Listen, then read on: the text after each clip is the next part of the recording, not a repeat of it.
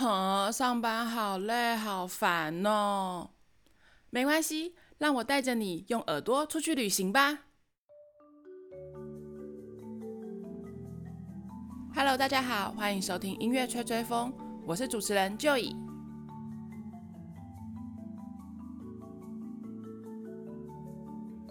今天我们要去避暑的地方是位在南欧的一个小小的国家，它叫做马耳他共和国。这个位于地中海中心的岛国，有着“地中海心脏”之称，被誉为是欧洲的后花园。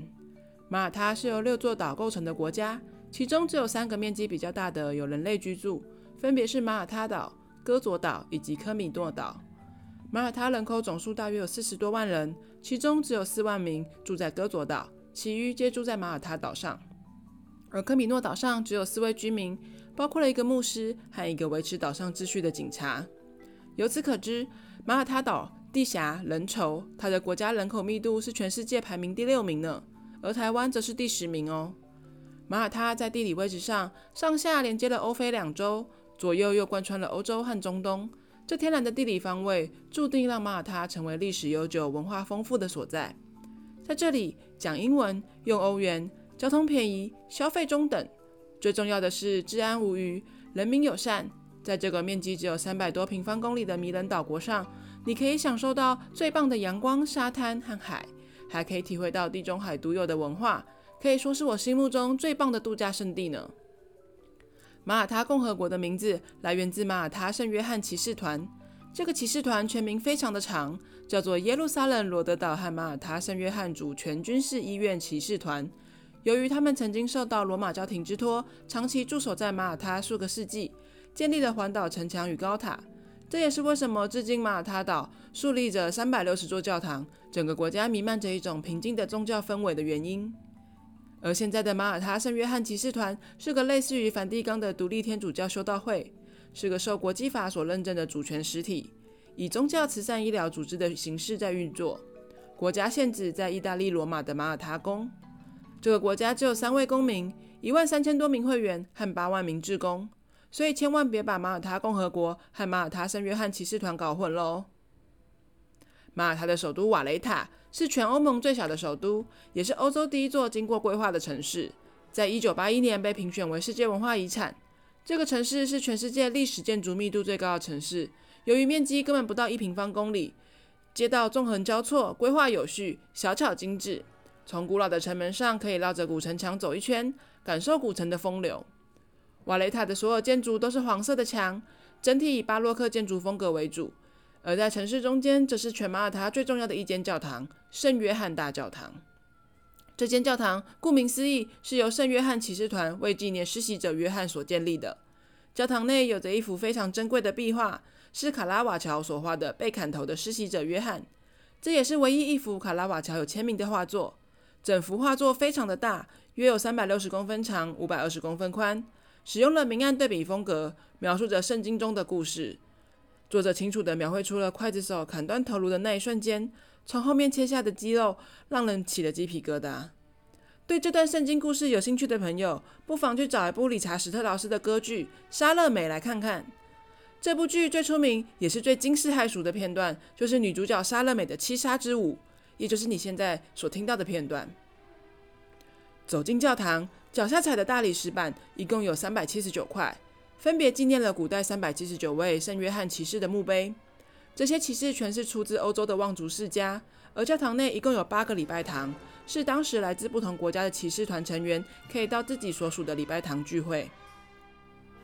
在马耳他岛的东南方，有个叫做马尔萨斯洛克的小渔村，这个渔村只有四千名左右的居民，但在西元前九世纪，腓尼基人就是在这里登岸。是马耳他最初有人烟的地方，而在这里，你可以看见马耳他特有的传统渔船撸组，这是腓尼基时代流传下来的习俗。他们把渔船漆成五颜六色的颜色，然后在船头画上眼睛。据说这对眼睛可以保佑渔民在海上避开危险。这里可以说是我去过最美丽的渔村。你不但可以买到最新鲜的渔获，在港口旁的圣母教堂，你还可以看到教堂顶上的圣母玛利亚站在船中间呢。在马耳他岛的正中间，有一座被称为“宁静之城”的城市，它叫做姆迪纳。这座城市可是第一季的《权力游戏》的拍摄景点。第一季的君临城就是在这里取景的，直到第二季才变成我们之前讲过的克罗埃西亚的杜布罗夫尼克哦。而姆迪纳在中世纪的时候是马耳他的首都，是一座典型的城堡城市。以前这座城市里居住的都是王公贵族的子孙们，直到现在还有诺曼家族的人住在这里，所以依然保有了贵族的气息和庄重。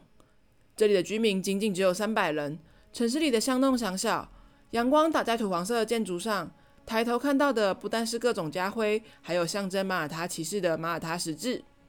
观光客来到这里也会自动避免喧嚣。走在巷弄之间，你也不会听到城市里的机器声，真的是一种宁静。也难怪这里会有“宁静之城”的美誉。在马耳他岛的西北角，有着一座可爱的大力水手村。这是一九八零年由派拉蒙电影公司和迪士尼合作拍摄电影《大力水手普派》而建造的人工村。这是一部由罗宾·威廉斯主演兼制作的音乐故事片。这个普派村一共花了七个多月。一百六十五个人力从不同国家运送建筑材料过来完成的。电影拍完之后就开放给大众来游玩参观，现在则变成了大力水手的博物馆和主题公园。走在里面就像在寻找儿时记忆一样。这个村子里有消防局、有邮局、面包店、普派的家，甚至还会有员工打扮成普派和奥利维的样子跟你合照哦。如果要从马耳他本岛前往戈佐岛旅游是非常方便的。每半小时一班船，大约半小时就可以到。有趣的是，在这边去程是不用买票的，回来才需要买。反正这里只有一家交通船，根本不怕你逃票，还可以节省一半的人力成本，非常的聪明哦。而戈佐岛就是荷马史诗《奥德赛》故事里面，希腊英雄奥德修斯献上木马屠城记，攻下特洛伊之后返家途中被海之女神软禁七年的地方。海之女神深爱着奥德修斯。在这座岛上与他同吃同住七年，但奥德修斯对此无动于衷，只想回家和自己的老婆团圆。最后，海之女神只好屈服，放奥德修斯回家。而在戈佐岛最西边，有着全马耳他最出名的景点——蓝窗。这原本是个天然的石灰岩洞，经过数百年的海浪冲刷，呈现出天然的石拱桥。在《权力游戏》第一季中，龙女丹尼利斯就是在这里和马王卓戈举行婚礼的。然而，这个美丽的蓝窗却在二零一七年三月彻底崩塌，现在已经看不见了。为什么我记得这么清楚呢？因为在二零一七年的一月，我才去看过蓝窗，还有幸看见它最后一面。而在蓝窗附近，还有一座小小的岛，它原本也是一个海蚀洞，只是洞顶垮下来之后，变成孤立的海蚀柱。这根柱子又粗又大，看起来像个小岛。相传这座岛上有非常臭的香菇，可以止血。治疗肠胃病还有壮阳的功效，所以大家趋之若鹜的采集，导致后来国王颁布禁令，禁止人民到这个岛上。后来经过证实，这些传说都是空穴来风，根本没有这样的疗效。这种神奇的传说故事，还真的是古今中外到处都有呢。戈佐岛上还有一个巨石神殿，叫做吉甘提亚，面积广达一千平方公尺，是距今约五千六百年前的古迹。在地球上存在的时间比埃及金字塔还有英国的巨石阵都还要早，同时也是马耳他保存最完整、最大的神庙。它是世界上最古老的直立式巨石建筑。吉甘提亚神殿由两个紧邻的神殿构成，有许多巨大的石块所组成的围墙，最高可以达五公尺，重达四十吨以上，当地人称为巨人的杰作。